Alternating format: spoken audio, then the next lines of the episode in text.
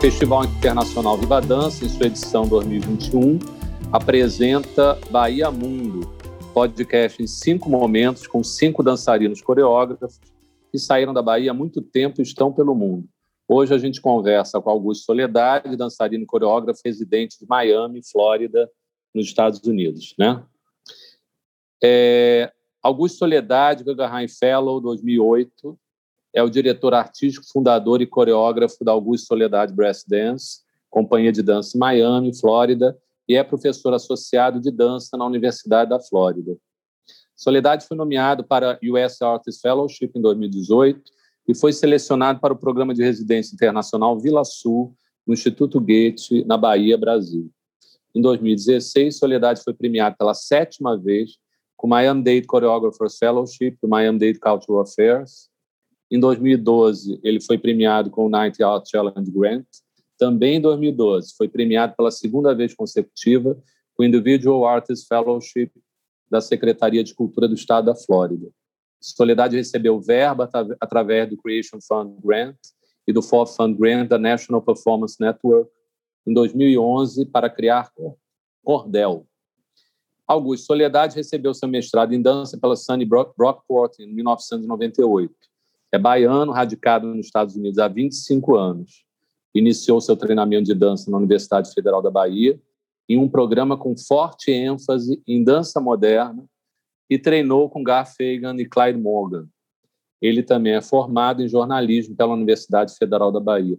Que legal, quer dizer, um jornalista dançarino que massa isso, né? Interessante essa. Depois a gente vai brincar um pouco com essa história da formação, que eu tenho reparado nesse, nessas cinco mini bios que eu tenho lido, é porque eu venho da arquitetura, né? E a arquitetura tem essa coisa muito prática, né?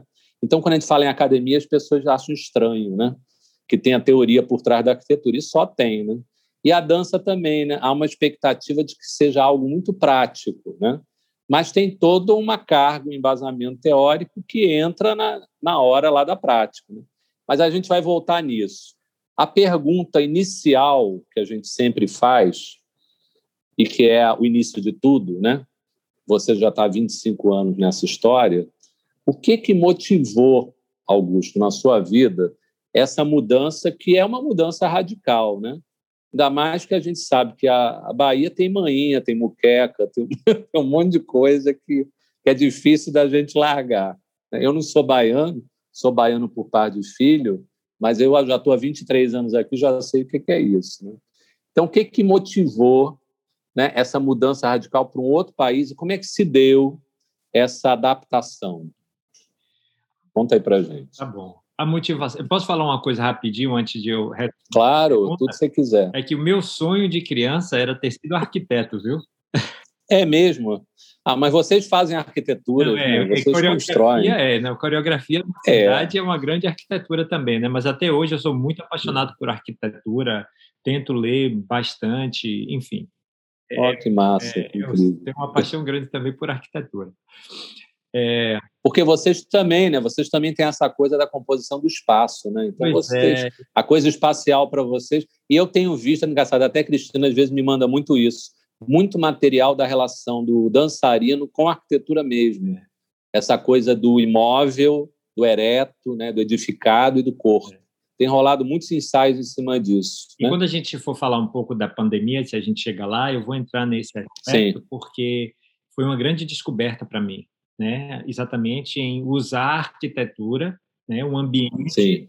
Pessoal de cada um. Eu acabei de fazer uma residência agora aí na Bahia virtual. virtual, é.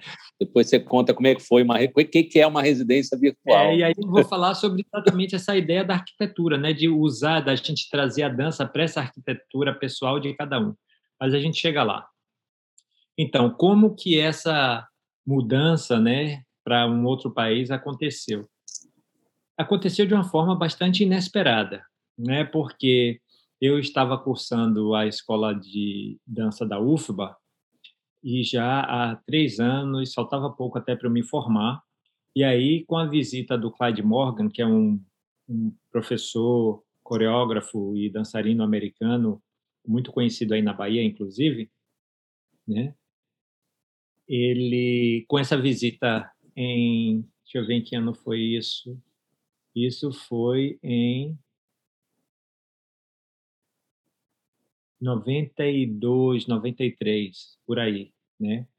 Ele visitando a Bahia, a gente conversando, e eu, naquela época, depois de três anos de estar cursando a Escola de Dança da UFBA, eu tinha uns anseios, né? Eu queria buscar uma coisa que eu achava que tinha mais a ver com a minha linguagem artística e e naquele momento a concentração, quando eu digo que é a concentração da escola de dança, quando você lê aí na minha biografia, a concentração da escola de dança da UFBA era em dança moderna, é porque era uma verdade. A, a técnica da dança moderna, que era muito utilizada no, no treinamento né, do, do aluno naquela época, era, ter, era a técnica da Marta Graham. E tinha alguns professores que faziam um pouco mais de, de mistura, né? Tinha a técnica da, da, da Doris Humphrey, tinha a técnica do, do, do José Lemon, tinha a técnica do... É, deixa eu ver quem é mais que eu lembro. Assim, eu acho que tinha até também um pouco da técnica do Mercer. Isso chegava tudo como uma teoria, né? Uma grande teoria também. É, um em parte. pouco, em parte, em parte, né? E aí, só que principalmente a técnica da Marta Gran no meu corpo era bastante difícil. E olha que quando eu comecei a dançar, né, eu não tinha, eu não, não fui o, o tipo de dançarino que começou a dançar cedo. Né? Então, eu quando comecei a dançar, eu comecei a dançar quando eu fazia jornalismo também na UFBA e eu fazia aula na escola de dança para substituir as aulas de educação física, porque naquela época, nos anos 80, educação física era uma matéria obrigatória no currículo de jornalismo. Entendeu? Então. E a arquitetura também era. Eu é, eu, então, mas, eu fiz faculdade nos anos 80, era, é, era obrigatório. Aí eu não, eu não tinha interesse em fazer educação física, né? Então eu achava a dança muito mais interessante. Então eu comecei a fazer aula na escola de dança para substituir a matéria de educação física do meu curso de jornalismo. E aí a paixão aconteceu então, ao ponto de depois que eu acabei o curso de jornalismo, eu fiz vestibular de novo para dança, passei e comecei a cursar. Então, depois desses três anos, né, buscando esse essa essa estética, né, que eu achava que tinha mais a ver com esses meus anseios artísticos, que não tinha muito a ver com a técnica da Marta Gran que a gente estava fazendo na época, foi quando eu conversei com o Clyde Morgan, né, e eu, eu, querendo, falando com ele, disse, ah, eu queria muito ir nos Estados Unidos para ver o que é que está acontecendo de mais contemporâneo, de mais novo, né, na dança moderna. E foi quando ele me falou do Garth Fagan. Né? Hoje em dia o Garth Fagan é muito conhecido porque ele é o coreógrafo do musical Rei Leão mas na época ele não era ainda, mas ele era um dos professores, também colegas do Clyde Morgan, porque eles trabalhavam na mesma na mesma universidade, que é essa universidade onde eu acabei indo fazer mestrado, a SUNY Brockport. E aí ele, o Clyde me convidou, disse assim: "Ah, por que você não vem?" Porque o Clyde, na verdade, já me conhecia há muitos anos, né? A minha história com a dança, assim, de forma bem é, informal, né, vem muito através de uma tia a irmã do meu pai, que era minha madrinha, minha tia Wanda Soledade, que era também de dança e trabalhou muito com a Dulce Aquino. É, ela e a Dulce Aquino faziam a, a oficina de dança contemporânea da Bahia, na época. Então, eu, eu ia assistir espetáculo quando tinha a oficina de dança. Ela me levava, perguntava se eu queria, eu tinha interesse, porque eu achava interessante, eu gostava, curtia né? mas não. Isso antes da faculdade de jornalismo, antes, bem antes. Isso, é. Eu... Ah, então isso já vem de muito tempo, é, da infância. Eu era adolescente nessa época que eu ia assistir os espetáculos, mas não imaginava nunca que eu ia. Nunca que ia ser sim. dançarino. Na verdade, meu interesse era artes plásticas, entendeu? Eu queria ser artista plástico. E, bom, ou arquitetura, né? Mas o arquitetura, o que aconteceu é que quando eu cheguei no segundo grau, nossa, eu tinha um professor de matemática, cara, que eu não não me batia muito com ele, então eu tomei pavor à matemática e nem tentei fazer arquitetura porque a arquitetura. Tava... Embora na arquitetura a matemática seja bem Hoje, então, é mais simples ainda. Oh, Na minha época ainda era pior, mas se tornou bem. Eu também quis ser artista plástico, eu também fui pela, pela. Fiz arquitetura, mas comecei depois como artista plástico. Pois é. E aí, Na verdade, assim, são várias vertentes, né? É. Você já apresentou e você ainda fez jornalismo, né? quer dizer, você entrou por várias coisas da escrita, né? Da, do fato, da, né? É. Do jornalismo, jornalismo, da dança, da arquitetura. E o jornalismo foi completamente acidental, na verdade, porque é, é porque uma coisa tão é, é uma época da vida que que a gente está jovem, então as, as oportunidades, a gente está tentando descobrir, a gente está fazendo muita descoberta, né? É. E eu acabei fazendo jornalismo porque na UFBA, porque quando eu fiz vestibular, quando eu fiz vestibular eu ainda estava com 17 anos. E eu só tinha duas opções aí na Bahia: a, a Universidade Federal da Bahia ou a Universidade Católica. Eu queria, na verdade, fazer a Universidade Católica, porque eu queria, eu pretendia estudar e trabalhar e a Universidade Católica era a única que oferecia um turno específico para. Ah, claro, e a UFBA. A UFBA, a UFBA não, você tinha as matérias. É, você tinha matérias. É, você fica lá o tempo todo. Exatamente. Então, eu não ia, eu não queria cursar a UFBA. Então, na UXAL, quando eu fiz vestibular, quando eu me fui fazer, é, como que se fala? Quando eu fui fazer a, a registrar, né, para fazer o, o concurso. Sim. Eu escolhi artes plásticas na UXAL, porque era o que eu ia estudar. E era ah, então, porque era o que eu ia estudar certo. e era o que eu era a universidade que eu queria estudar. Mas como só tinha duas opções e como eu estudava numa escola particular, tinha muita pressão a nível de não, você tem de fazer as duas porque nunca sabe, enfim. Aí eu fiz então tá, então eu vou fazer vestibular nas duas. E aí quando eu fui me inscrever na federal, eu não sabia assim o que fazer, eu sabia que eu não ia cursar, eu ia fazer mais o vestibular da federal como uma experiência. Mas hoje em dia, com mais maturidade, eu vejo que foi falta de orientação, entendeu? Porque se eu tivesse tido alguém me orientando, faria mais sentido eu também fazer e ter escolhido artes plásticas na federal, porque era o curso que eu queria fazer, né? Enfim, Sim. como eu estava pensando, como eu tinha certeza que eu não iria cursar a federal, eu escolhi jornalismo porque tinha cinema e eu era completamente apaixonado por cinema. Então eu escolhi jornalismo por isso. Passei nas duas, eu tinha 17 anos, passei nas duas. Ia cursar a católica. Quando eu fui artes plásticas. Artes plásticas. Quando eu fui, quando eu fui me matricular na católica, eu sabia que naquele mesmo ano eu ia eu já vinha para os Estados Unidos, né? Eu com 17 anos, é, 18 anos, eu vinha para os Estados Unidos para fazer um, um, intercâmbio por um ano, ia passar um ano aqui nos Estados Unidos.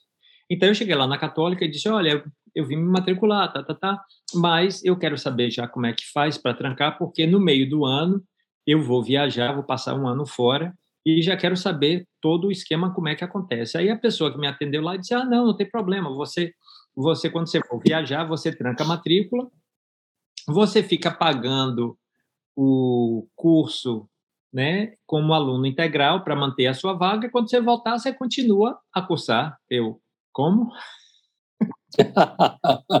Pagar aluno integral por um ano, não tenho como. É, como é que é isso? É, é pra, era para garantir a minha vaga. Sim. Entendeu? Aí eu Você tinha que continuar pagando sem assistir aula. É, para manter a vaga. É, Aí eu Aí eu fiz, eu não, não, tinha, não tinha dinheiro, a minha família não tinha dinheiro para pagar a minha, o meu, a minha viagem de intercâmbio, né, que eu ia fazer por um ano. E ainda bancar, e ainda bancar uma, uma universidade católica por um ano sem, sem estar tá cursando é. a vaga. Aí pronto, aí eu acabei me matriculando na federal, porque só ia cursar um semestre mesmo, e depois ia viajar, enfim. Né? Aí aconteceu isso, e aí a, o meu curso na federal foi bastante, e se estendeu por bastante tempo, porque eu sabia, não era uma um curso que eu realmente não era uma profissão que eu você foi ficou um ano e voltou. Voltei, foi exatamente. Aí eu fui e continuou e continuou jornalismo. Continuei no jornalismo porque quando eu voltei eu já queria fazer mil coisas já queria conhecer o mundo queria viajar pelo mundo então a cabeça já estava né em outra. em outra. Eu já estava ali no curso aí fui levando assim com a barriga eu comecei a, a dar aula também na AQB, na Associação Cultural Brasil Estados Unidos como professor de inglês porque quando eu voltei eu falava inglês bem, enfim. E aí consegui esse emprego lá e tinha um salário muito legal, né? E isso foi me dando certas condições de fazer certas coisas, né, que eu não tinha, e, isso tudo com bastante jovem, né, com 19 anos. Agora, esse, esse um ano lá fora, você fez dança lá fora? Não. O que você fez nos Estados Unidos? Não, eu, é, nos Estados Unidos, quando eu fiz o, o intercâmbio, eu voltei para o segundo grau, entendeu? Ah, tá, você, estuda, você foi para estudar. Fui para estudar. Ah, tá. Estudar. E voltou com inglês afiadíssimo. É, porque eu, na verdade, já falava inglês quando eu vim para cá, Sei. porque eu comecei a estudar inglês com 12 anos. Eu era meio nerd. Ah, tá. Eu, Sim. Com 12 anos, eu pedi à minha família de presente de aniversário estudar inglês na Quibeu. Certo. e aí, com 18, eu já falava, eu já falava fluentemente, aí vim para cá, então eu fiquei falando muito bem, né, a, a língua. Aí, por isso, quando voltei, eu comecei a trabalhar. Agora, veja só que essa complicação toda para poder explicar por que, que eu entrei no. no é. Na, na, a motivação. Né? Por que, que eu entrei em jornalismo? E como ir no jornalismo, todos os anos, acabei seis anos fazendo jornalismo, porque depois de um tempo também eu estava me sentindo. Não era uma coisa, um curso que eu realmente queria fazer, e eu queria viajar o mundo. Aí eu fui para a Europa, passei oito meses na Europa, tranquei a matéria de novo jornalismo. A vantagem da UFB era isso, que você não precisava bancar o curso. Exatamente. Né? né? Então... Exatamente. Mas, enfim, aos trancos e barrancos eu consegui acabar o jornalismo na UFBA. Nunca é, trabalhei, na verdade, na, na área. Né? Cheguei a fazer uma... uma é... Esqueci a palavra agora, como é que se fala? O ruim é assim que às vezes eu esqueço as palavras em português. É, uma, uma, um estágio? Estágio, exatamente. Estágio. Isso, isso. Um estágio. Cheguei a fazer um estágio na, na TV Bandeirantes, na época, e trabalhei para uma revistinha de turismo, assim, escrevi algumas matérias, coisa, coisa simples, né? Mas aí, logo depois que eu, eu acabei jornalismo e que eu vi que não era o que eu queria fazer, né, e por eu ter descoberto essa paixão por causa das aulas que eu fiz em, quando eu estava terminando o curso para para substituir a educação física. Aí eu educação fui lá de novo, passei na, na UFBA, né? Pronto, cheguei em dança. Então foi isso. O que me trouxe aqui essa outra vez, né? Foi quando eu depois que eu falei com o Clyde e aí ele me falou do Garth Fagan e eu disse que não conhecia e ele me convidou. Ele disse: "Ah, por que, que você não vai para lá nos Estados Unidos, né? Você fica comigo, fica lá em casa e você vai conhecer o trabalho do Garth Fagan". Então foi isso que eu fiz. Aí eu fui para passar um mês, e aí desse um mês eu acabei estendendo, porque também perdi o emprego da Quibeu, aí acabei estendendo. E o curso de dança estava rolando ou já tinha acabado? Não, estava rolando. Estava tava rolando. Tava rolando. Então, mais uma vez, você parou e foi para foi os Estados Unidos. certo. Eu gosto muito de me mudar, viu? Eu gosto muito de mudança. É. Aí, Qual o teu signo? Aquário. Aquário? É.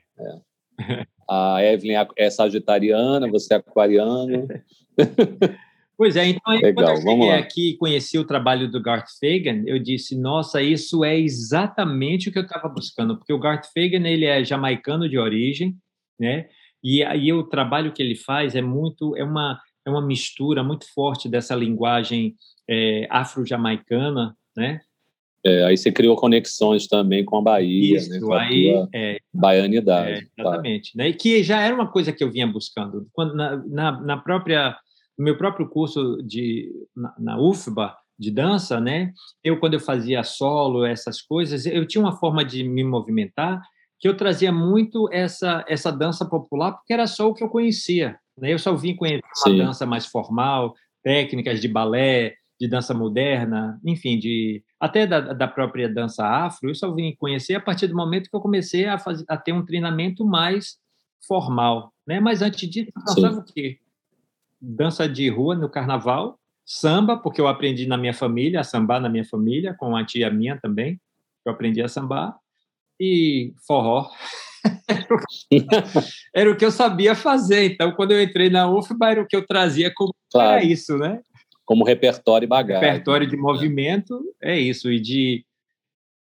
Ah, enfim, as palavras. Inspiração, inspiração né? É. De inspiração, né? Para poder criar. Né? É. Mas me fala uma coisa, como é que se deu essa. Que aí você voltou para o Brasil, para Salvador, para terminar a dança, né? Terminou o curso de dança. Aí Não você foi mesmo. o curso de dança. Ah, você não terminou o curso de dança? Não terminei. Terminou jornalismo de dança, você... Eu não, não já terminou, né? Porque a carreira que você tem Isso, já está mais do que tem PHD. Deixa eu, deixa eu explicar por que eu não terminei o curso de dança. Porque quando eu vim para cá para passar um mês e conhecer o trabalho do Garth Fagan, que depois acabou se estendendo por cinco meses, eu tive a oportunidade de fazer a audição para o mestrado da universidade aqui, né? Essa ah, universidade tá. onde o Clyde e o Garth Fagan trabalha, trabalhavam, que foi onde eu acabei vindo fazer o mestrado, né? Eu fiz a audição e depois voltei para o Brasil. Um ano depois que eu voltei para o Brasil, que eu voltei para cursar a, a, a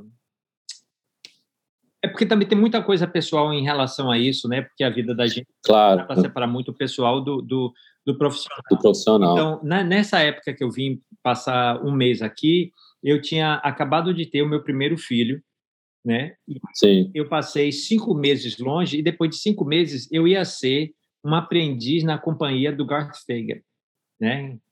E mas aí depois de cinco meses a saudade, cara, entendeu? Porque bateu, né? Bateu, bateu. Porque quando eu saí para vir para cá para passar um mês, meu filho ia fazer um ano. Eu, eu não tava, eu não, ti, não estava presente, eu não estive presente para o aniversário de um ano desse do meu primeiro filho.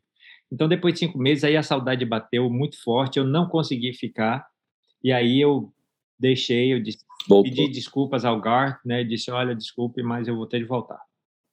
Aí voltei. Aí continuei, voltei para dança, continuei fazendo. Um ano depois, quase um ano depois, eu encontro no Shopping Barra Adele, que é a irmã de Laís, Laís Góes Morgan, que já foi professora da Escola de Dança da UFBA, que é a esposa de Clyde Morgan, né, que me conhecia também demais, por causa ela ela dançou muito com essa minha tia Wanda, né, antes, no, no elas são do, do, da mesma geração de dança. E aí, a Adélia, irmã de Laís, me encontrou no shopping Barra e disse: Guga, eu recebi um telefonema ontem de Laís porque ela está te procurando, ela está querendo saber o seu contato, o seu número de contato, porque a universidade está te procurando porque quer te oferecer o mestrado. Gente. Aí eu, como? Ela é, aí eu, aí eu dei o, o, o meu contato para a Adele. No dia seguinte, Laís me ligou, aí me disse: Olha, a universidade está te procurando, está querendo te oferecer a bolsa, uma bolsa para você vir fazer o curso de mestrado. Aí eu entrei em, contra, em contato com a universidade e realmente eles me ofereceram uma bolsa integral e ainda me ofereceram um emprego como monitor. Toma. Melhor que isso. Aí por isso, aí por isso eu acabei não acabando o curso de dança, porque aí era isso foi uma coisa que aconteceu muito rápida, porque já era para começar isso quando esse aconteceu esse telefonema com Laís, foi mais ou menos em, vamos dizer, em abril ou maio, né, de 95. E a, o mestrado começava para mim em agosto de 95, né? Então tinha muito pouco tempo. E quando eu cheguei lá na, na, na UFBA, né, eu, eu falei, cheguei a conversar com alguns professores, né, sobre essa oportunidade, e alguns professores ainda né, ficaram, não, mas Augusto, ah, fale com, com eles lá, peçam para para esperar um ano, você tá falta tão pouco para você terminar o curso de dança aqui. Aí eu disse, poxa, eu não vou fazer isso não, porque eles estão me oferecendo a oportunidade agora é, eu não é. posso fazer depois. E, na verdade, o que acontece é que, como eu já tinha uma graduação em jornalismo, é. eu não Então você já podia fazer o mestrado, é, não claro. precisava, eu podia fazer Isso que eu pensei. Se você não tivesse, não, é, você teria que terminar a dança. Não teria, não poderia ter feito. Então foi isso que aconteceu, né? Então o jornalismo me ajudou nesse sentido, porque adiantou. Ah, é verdade. Adiantou um é. pouco o, essa minha história, né? E aí me deu a possibilidade de vir fazer mestrado. E aí pronto, eu vim, fiz mestrado Passei três anos fazendo mestrado e foi e depois que eu desses três anos fazendo mestrado eu achava que eu iria voltar para o Brasil depois do mestrado. Só que uma última matéria no, no mestrado é uma matéria onde você é, busca empregos em universidades. né? É, faz parte do conteúdo da matéria você fazer isso como exercício. Então, eu fiz esse exercício e consegui um emprego. consegui um emprego. Tá, tá, Augusto estava escrito nas estrelas, né? Pois Augusto? é, Total, né? pois é. Pois ah, é. pá, quando as coisas têm que ser, vão mesmo, né? Não é. tem jeito, né? Aí, E aí segurar, segurou aí. Pois é, aí depois do mestrado eu consegui esse emprego que era um ano para ser professor e eu tava e esse trabalho eu ia substituir uma professora que estava saindo de licença prêmio aqui nos Estados Unidos, né, nessa universidade é, perto lá em Nova York mesmo, né, no estado de Nova York, até bem Era uma disciplina prática? Era um é, trabalho? não era, era, era. É porque aqui ia ser um pouco diferente, né? Você o- não existe tanto uma separação, né? O professor Sim, aqui você dá aula tanto de prática quanto de teórica, né? Não existe tanto Sim. essa coisa da área, a área de prática, a área de teoria, não existe tanto essa divisão. sim. Então, eu na verdade fiz, fazia os dois. Eu dei nessa universidade esse primeiro ano que eu consegui esse emprego, eu dei aula tanto de prática quanto de teórico. E E era algo que te atraía, essa coisa de dar aula, né? Então, uma coisa é você dançar, outra é você dar aula disso. né? é não É uma coisa que você curtia, é curtia, uma coisa que te... curtia, curtia sim, porque Sim, No- os três anos que eu passei dando mestrado, como eu era monitor, e o trabalho de monitor aqui, eu, eu dava aula, eu tinha turmas, entendeu? Para sim, o, o alunado que fazia dança como matéria eletiva, quem dava aula aqui são, ou quem dá aula aqui são os monitores. sim. Foi o que eu fiz, era o tipo de aula que eu dava. E eu, cur- e eu curtia, então foi uma oportunidade grande e aí eu fiz, consegui o primeiro ano. Depois, no final desse primeiro ano dando aula, né, como é, DE, na verdade, né, dedicação exclusiva, eu dava aula na Exclusivo, universidade. claro.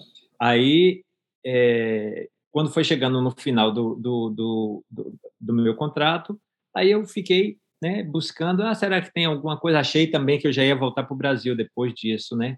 E olha que surge uma oportunidade numa outra universidade que estava buscando alguém que fizesse o tipo de trabalho mais ou menos que eu fazia, que era exatamente já um- uma, uma, uma mistura né, de, de linguagens.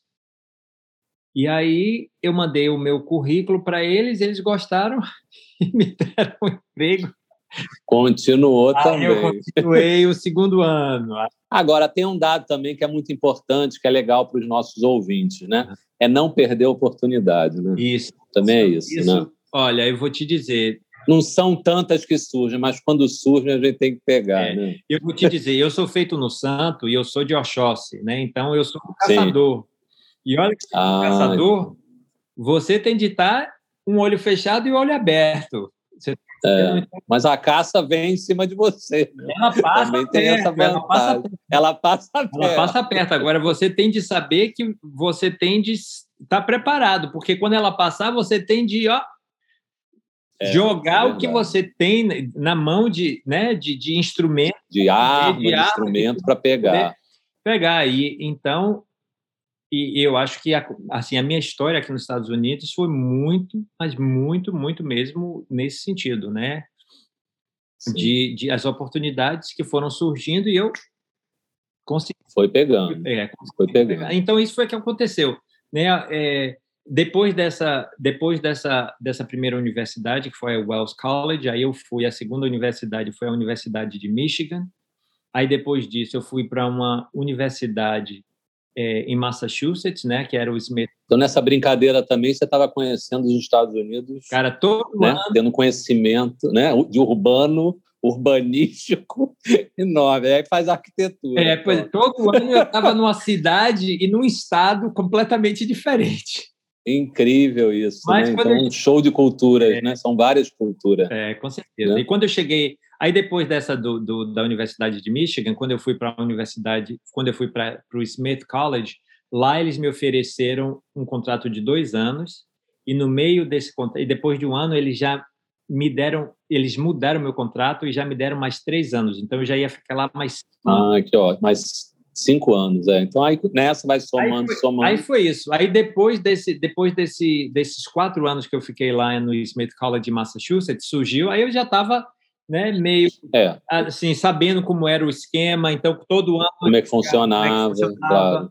todo ano E, e, claro que tipo e também fazendo a sua rede social, né? ampliando né? trabalho, é, né? e a outra se fazendo conhecer, né? E a outra coisa é. também que é importante era que eu, enquanto um imigrante, né, com família, essa coisa toda, eu precisava de um trabalho específico, um trabalho claro. que eu tivesse um salário que pudesse me manter, pudesse manter toda a minha família. Então eu buscava sempre salário ou trabalho onde, onde o contrato seria tempo integral entendeu? Ou claro. exclusiva, que a gente chama aí DE, né? Então, é o DE. Foi isso aí, eu fui conseguindo um atrás do outro. Eu, na verdade, nunca fiquei sem ter um, um, um trabalho aqui, entendeu? E foi Sim. o que fez com que, foi o que me manteve aqui, na verdade. Né? Sim.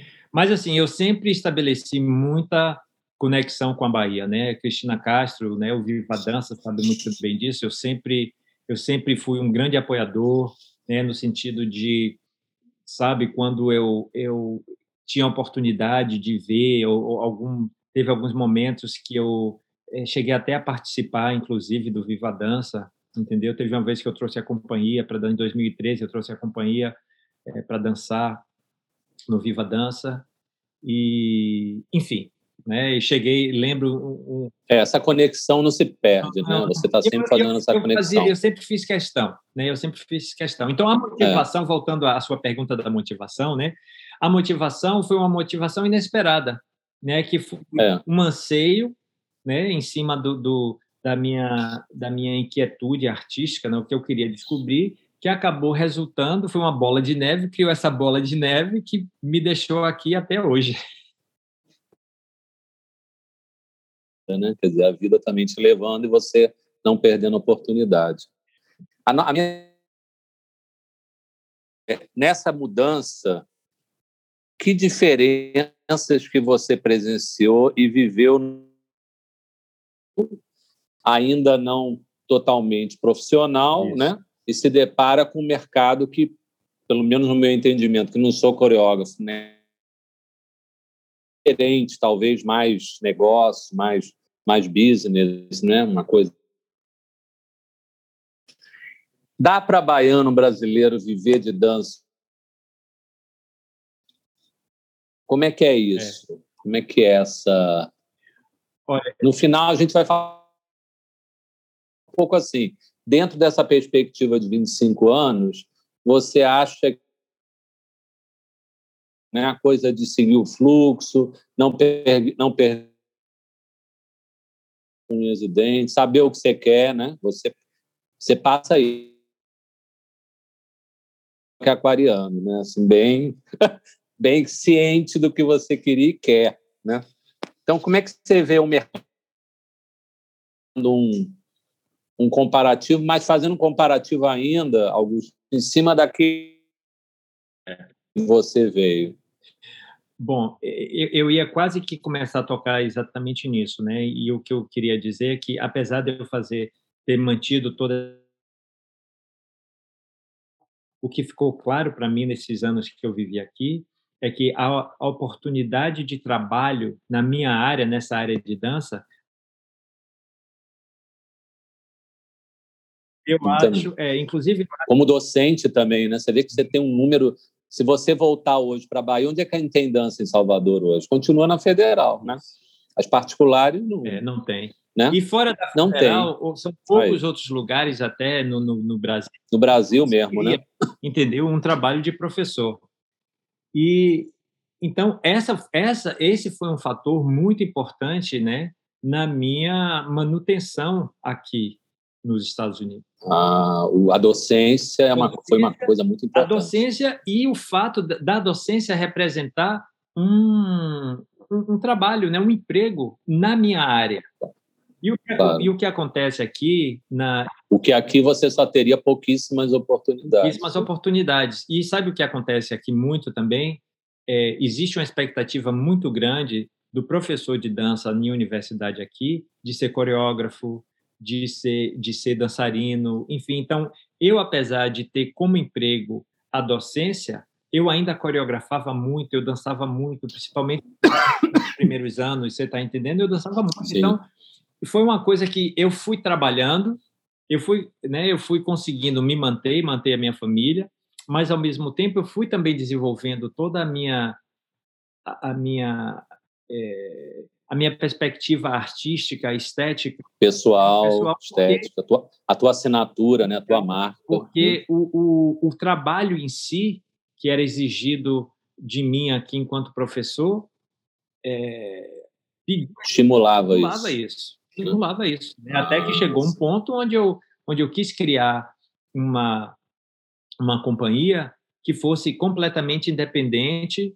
da, de qualquer universidade onde eu estivesse. Né? Tanto que essa companhia ela é uma companhia é, registrada né, como um, uma, uma, um órgão ou uma organização é, sem fins lucrativos, né, com status Sim. no território é, nacional. Então, a, a, gente pode dançar né, em qualquer lugar, a gente pode receber é, doação de qualquer pessoa ou de qualquer é, instituição. instituição de qualquer estado no país, aqui nos Estados Unidos, entendeu? Porque o, o, o, o status da gente, né? Porque aí quando eu começo a pensar assim, os termos não vêm muito em português, porque eu não me lembro mais. Sim.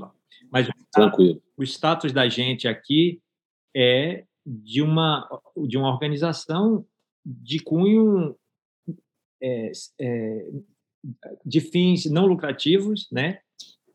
É, em todo o território nacional. Né? Então. Sim, e você comanda um grupo de bailarinos. Você é, tem um grupo de é. bailarinos que, é. que fazem parte. A gente vai falar daqui a pouco sobre isso. Deixa eu voltar uma coisa que é, é. Bom, fechando só essa questão de viver de dança, você, na tua história, na tua jornada, você encontrou a docência como um elemento de, de fixação, né? de fixidez, assim, de segurança, né? Para você poder desempenhar minha outra. Mas você também coloca uma coisa muito legal. Aí nos Estados Unidos, a docência estimula a prática do dançarino do quer dizer, uma coisa não bloqueia a outra, Isso, como, como muitas vezes bloqueia, né? A pessoa sai do mercado para ficar num plano mais mais teórico. Aí não, você consegue desempenhar os dois. Exatamente. Muito bom isso, muito legal. Agora deixa eu te perguntar uma coisa.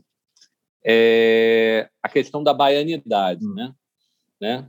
Você sabe que a Bahia, melhor do que eu, você sabe disso, que a Bahia tem um. Né? Não tem jeito, né? tem é um mistério. A Bahia é o centro tem, tem um negócio. tá, né? Não é. Né? É uma coisa assim que o pessoal fala assim: a ah, Bahia é Nordeste. Não, Bahia é Bahia, Nordeste é o resto. Né? A Bahia tem a sua magia, tem, não tem jeito. Né? Todo mundo que vem aqui fala. A gente aqui mora aqui direto vai perdendo um pouco. Aí, de vez em quando, a gente tem que resgatar essa, essa baianidade, mesmo não sendo baiano, isso faz parte. E aí eu te pergunto isso: quando você cria uma coreografia hoje, com o teu grupo, com a tua companhia, essa baianidade vem, quer dizer, você também é filho de santo, então isso também tem uma força aí. Ela vem naturalmente, ou você, claro, você, como todos os outros é, coreógrafos que moram fora, já são cidadãos do mundo, né? Ou prevalece essa realidade urbana, metrópole, globalizada, esse trabalho mais continental. Como é que você, como baiano, você lida com essa coisa raiz, né? A gente sai da Bahia, mas a Bahia não sai da gente e o mundo, né? O mundo globalizado, ainda mais nos Estados Unidos, né? Eu não conheço os Estados Unidos, mas é um país que me passa essa coisa, né? Metrópole, né? Assim, de uma forma, né? Contemporânea muito forte, muito urbano, né? Como é que é isso? Como é que você balança esse negócio aí na, no seu trabalho? Então, há alguns anos atrás eu escrevi um pouco exatamente sobre esse processo. Né? O, o tipo de linguagem que eu faço eu chamo de afrofusão. E eu tive a oportunidade de escrever um pouco sobre o que é essa afrofusão e foi, inclusive, publicada na enciclopédia da diáspora africana da, de uma editora ABC Clio. Né? E nessa, nessa matéria, o que, eu, o que eu coloco é que afrofusão, para mim, na verdade, é o diálogo que existe entre dois sentidos de lar, né? É o lar ou o ambiente onde eu nasci, fui criado, e esse ambiente onde eu vivo no meu tempo presente. Então, esse esse diálogo, né, esse, esse essas duas noções de, de, nesse sentido de casa, de lar, de, de, de, um ambiente que você se sente confortável, que você sente que você pertence, que você é pertencente a esse ambiente, isso cria um, um tipo de polaridade, mas não uma polaridade necessariamente. É, é uma polaridade distinta, mas não oposta, entende? São polaridades distintas, mas que se comunicam, né? Então são semelhantes, são semelhantes na diferença. São semelhantes na né? diferença, né? exatamente. Então existe uma é. troca muito grande entre esses dois conceitos, né? E, e é o que eu, eu coloco nesse nesse artigo que foi publicado é exatamente isso. Que para mim a minha a minha é, o meu impulso criativo vem exatamente dessa dessa dinâmica desse e legal que você usa a palavra fusão, né? fusão né? É. Então tem uma coisa do, do mix, né? Na verdade, você cria um terceiro elemento, né? Você tem um, tem outro e tem um terceiro, que é esse diálogo entre um e outro, né? Ah, tá. Então isso vem, mas isso vem de uma maneira racional ou aparece você, opa? Não, vem muito. o negócio tomar maneira, conta. Isso. Eu, o que eu fiz para eu chegar nisso, eu, eu comecei a fazer uma, tentar fazer, né, de uma forma mais objetiva, um estudo e uma análise do, do meu processo criativo. E o que eu descobri e, e, e, é o que eu descrevo também nessa, nesse artigo. Né? O, que eu, o que eu descobri é que quando eu, quando eu entro nesse momento da criação, essa, vamos dizer assim, essa, esse sentido de origem né, surge de uma forma muito natural, não tem, não tem como negar, não tem como esconder, sabe? Ela vem através de lembranças, de memórias, ela vem através de movimentos que são confortáveis, né? Que você você está dançando, você diz, nossa, é assim que eu me mexo, é. E quando você para para olhar, você diz, nossa, eu me mexo assim porque eu tenho todo um histórico, eu tenho todo claro, que me levou a me mexer assim, Exatamente. background. É. E aí, aí você, você, isso surge de uma forma muito natural. E aí, à medida que você vai construindo a coreografia, que você vai pensando nas ideias, né, que você vai pensando em mensagem, que você vai pensando em construção, aí você vai buscando outros outros meios de, de construir, né? Então aí você vai buscando outras coisas que outros tipos de conhecimento que você sabe e claro. e, e eu eu gosto muito de trazer conhecimentos que estão ligados a, a coisas que estão acontecendo no aqui e agora. Né? Então, muito. No cotidiano, no dia a dia. No cotidiano, porque eu acho que isso faz com que o trabalho tenha um pouco mais de relevância, entendeu? Porque... Sim. Aí tem a ver com a vida da cidade, com o urbano. Exatamente. Direto. Hoje eu estava conversando com o Armando Pequeno. Ah. E ele levantou uma bola muito legal. Ele é um dos meus mentores, artista... viu? Deixa eu te. É mesmo? É, eu comecei ah, a dançar. Grande sujeito. Eu comecei a dançar sujeito. com o Armando Pequeno. Inclusive, Olha lá. Toda essa, essa, essa ideia de afrofusão, né, é, é, vem dele. Não sei, ele, não sei se ele, ele chega a colocar isso como um termo que ele usa para coloca. Não, afrofusão não, mas ele a questão da ancestralidade, isso, né? né? Isso vem de uma maneira muito forte, mas, né?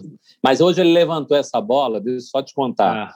Que o artista, aí me lembrou muito Ezra Pound, né? Que o Ezra Pound falava que o artista é a antena da raça, né?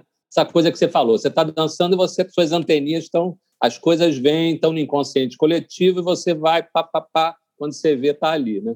E ele falou que, que muitas vezes, quando ele entra em cena, tem uma coisa meio de um transe, hum. né? da criação, do processo laboratorial antes de entrar, da troca energética com o público, né? mas também tem horas que isso não acontece. E aí vem a técnica. Aí eu achei incrível isso, entendeu? Essa coisa que uma... vem os dois e não vem, vem o outro, né? É. Porque a gente tem que fazer o espetáculo, né? Tá lá para fazer, né? É com você também assim? Também tem essa. Eu cheguei. Olha, primeiramente eu quero dizer que eu acho o Pequeno um dos bailarinos mais belos que eu já conheci na vida. E olha que eu já conheci um bocado de bailarino, né? Eu digo bailarino no sentido tanto homem como bailarino. Sim, sim. Né?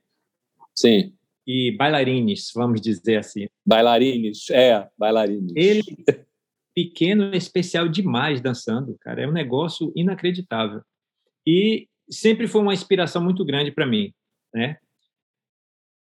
Mas aqui na minha vida, quando eu, eu dançava aqui, eu cheguei no momento onde eu consegui perceber exatamente isso aí que ele falou, né? Que é e, e, eu cheguei a, eu cheguei a ter uma experiência que é assim, eu acho que a gente chama de fora do corpo, né?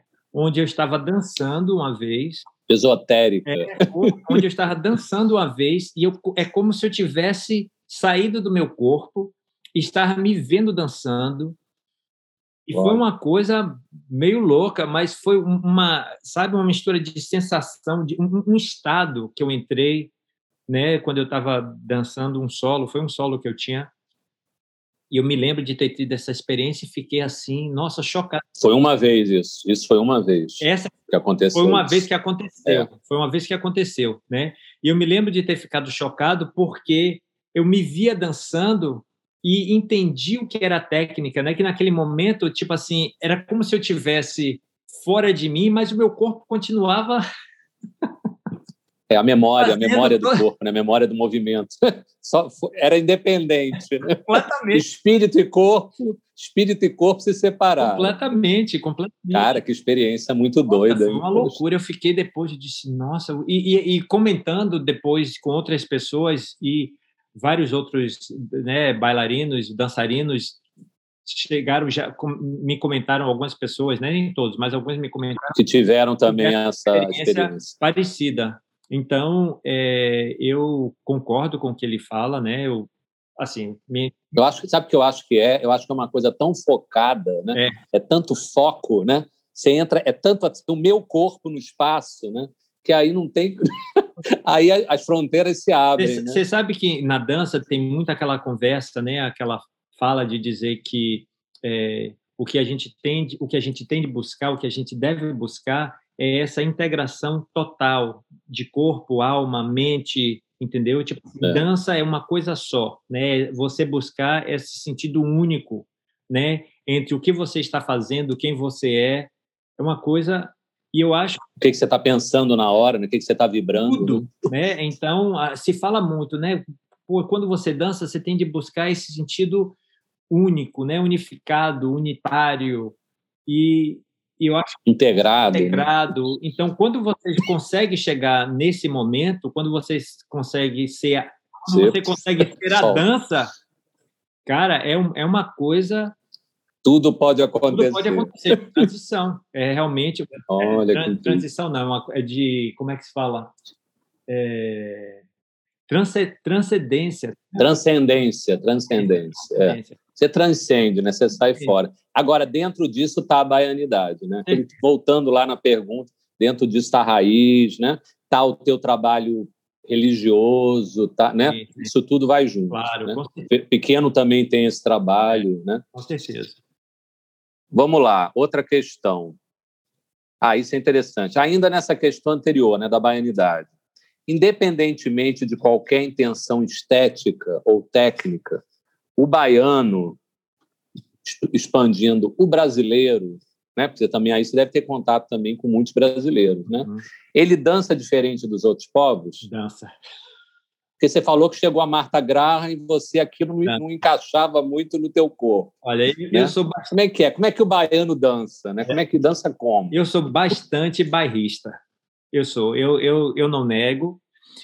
Passei por, pela fase de ter precisado sair da Bahia para entender realmente que a Bahia é o centro do universo. Aceito isso de uma forma muito tranquila hoje em dia e falo para todo mundo: é o centro do universo e, e de boa se você não concorda, não tem problema, mas é o que eu acho. mas que é? Mas que é. é. E vou te falar uma coisa, você não perdeu o sotaque, né? Incrível. Não, não. É, você mantém esse sotaque, tem um sotaque baiano aí, né? Que você, isso é muito sintomático, é, né? Tem uma coisa mesmo da raiz. Eu nunca fiz questão de, de, de fugir disso, entendeu? Não, não, nunca fiz. Então, é. Mas, mas sim. Então, é, eu realmente acredito, né? E vejo que o, o, o baiano, principalmente, eu, eu, tenho pouco contato com bailarinos de outros lugares do Brasil, até aqui, né? Eu, eu tive poucos, porque eu já tive a oportunidade através de um de um edital que tem aí na na Bahia, que é o mobilidade artística. É, eu já tive Sim. alguns bailarinos daí da Bahia que vieram fazer é, estágio comigo aqui na, na companhia. Com você. Né? E é... você trabalha com quantos dançarinos na sua companhia? Olha, ultimamente a companhia, eu, eu não estou trabalhando com a companhia. A companhia está tá em pausa, né? Porque até antes de da, da coisa da pandemia, é, eu, eu saí de Miami, eu estou morando agora numa cidade chamada Gainesville, né? Durante o período acadêmico, né? Porque a Universidade da Flórida fica aqui nessa cidade em Gainesville. Ah, continua na Flórida, mas é outra cidade. É, é porque, na verdade, eu ainda tenho a minha casa lá em Miami e, e tem um, uma, uma, um outro espaço aqui em Gainesville, porque eu fico aqui para dar aula na universidade. E aí, quando eu não estou dando aula certo. na universidade, ou eu estou em Miami, ou então eu estou na Bahia, né? Certo. Mas é, o, eu acho que o, o que o, o, o, baiano traz, né? É, a, a, questão é a seguinte: diferentemente de, de, da cultura americana, na cultura americana existe uma construção técnica, eu acredito, já muito cedo, né? Assim, de, de uma boa parte do, do, do, do, do corpo de bailarinos, né? Porque é, faz parte da cultura, né? Na Bahia, principalmente se você vem né, de, de, do subúrbio, se você vem de uma camada não privilegiada, da periferia, né? entendeu? Coisa desse tipo, você, você não tem essa oportunidade. Você só vai ter a oportunidade a partir do momento que você já consegue se locomover, a partir do momento que você já, já é grande o suficiente para bater na porta de alguma academia e dizer: Ah, eu gosto de dançar, eu, será que eu posso dançar aqui? Bom, e isso, na verdade, é mais fácil para os homens, né? Porque a maioria dos, dos, dos desses lugares né, tem uma deficiência de homem é, dançando, então, e, e cria, existe um pouco mais de oportunidade para um homem negro de periferia achar espaço na dança, né, do que do que a mulher, do que a mulher negra de periferia, né? E mas o que acontece é que existe essas experiências de vida, né, do baiano em si, do povo brasileiro de modo geral, existe uma construção de um conteúdo muito forte antes até de você ter de construir uma, uma um trabalho técnico, né? Sim. Então, e eu acho que isso é uma coisa, quer dizer, é uma coisa muito num plano mais intuitivo, né? Né? que vem que da experiência mesmo faz, familiar, né? Isso faz o próprio carnaval. Né? Exatamente. Né? Isso ah. faz uma diferença não só em como você executa o movimento, mas em como você aborda a própria execução do, do movimento, né? Agora, quando a gente pega, por exemplo, tem uma parte do Festival de Cristina que eu amo de paixão, que é o break e o hip hop. Eu, eu adoro, acho lindo aquilo, né? Eu acho lindo a plateia, porque a plateia é um, é um show à parte, né? Com as mãos, né? É, é uma, né? É um, é um evento, né? Eu fico muito mexido e, e acontece no Vila, no Vila Velha. O Vila Velha vira um verdadeiro ringue, né? Assim dos. E eu sinto que no hip hop baiano embora ele tenha a sua raiz, né, que vem dos Estados Unidos, tem uma presença da capoeira muito forte, né? Você e talvez é isso que você falou, né? Vem dessa base informal, né? Que encontra uma técnica, mas não perde a sua, né? A sua malemolência, esse seu lado assim. Agora, como é que você está falando em periferia? O hip hop nos Estados Unidos é periférico, né? Sim. Quer dizer, vem de uma periferia. Sim. Mas essa periferia vem com técnica ou também vem, né? Isso. Como é que é? Como é que funciona isso? Não, vem, né? vem, com técnica, né? Mas assim, o que, eu, o que, mas é uma técnica que surge a partir de um de um ambiente bastante específico, né? E com bastante conteúdo, o que é diferente da, dessa outra técnica, né? De que, que hum, dessa técnica que vem de ideologias eurocêntricas, né? onde você Sim. vai para uma academia para aprender aquela técnica, para aprender aquela, a, a, né, aquele, a, aquele conteúdo. Quando você está quando você tá falando de uma de uma técnica do hip hop, por exemplo, ela tem todo um ambiente onde onde aquilo foi desenvolvido, formado, né, e com um conteúdo bem bem específico e bem diferente, né, a nível do, é, do objetivo, né? de desenvolvimento. Ela se, ele se desenvolve a partir de uma necessidade essencial de expressão, né? Quando você tá, quando você fala hoje, né, nessas técnicas eurocêntricas, elas num, num, num momento lá atrás, elas podem ter até surgido, né, com um num ambiente similar a esse, vamos dizer, né? Mas com o tempo ela foi se desenvolvendo né? E ela foi se transformando, ela foi ficando codificada, ela foi ficando um pouco mais mais dentro de uma caixa, entendeu?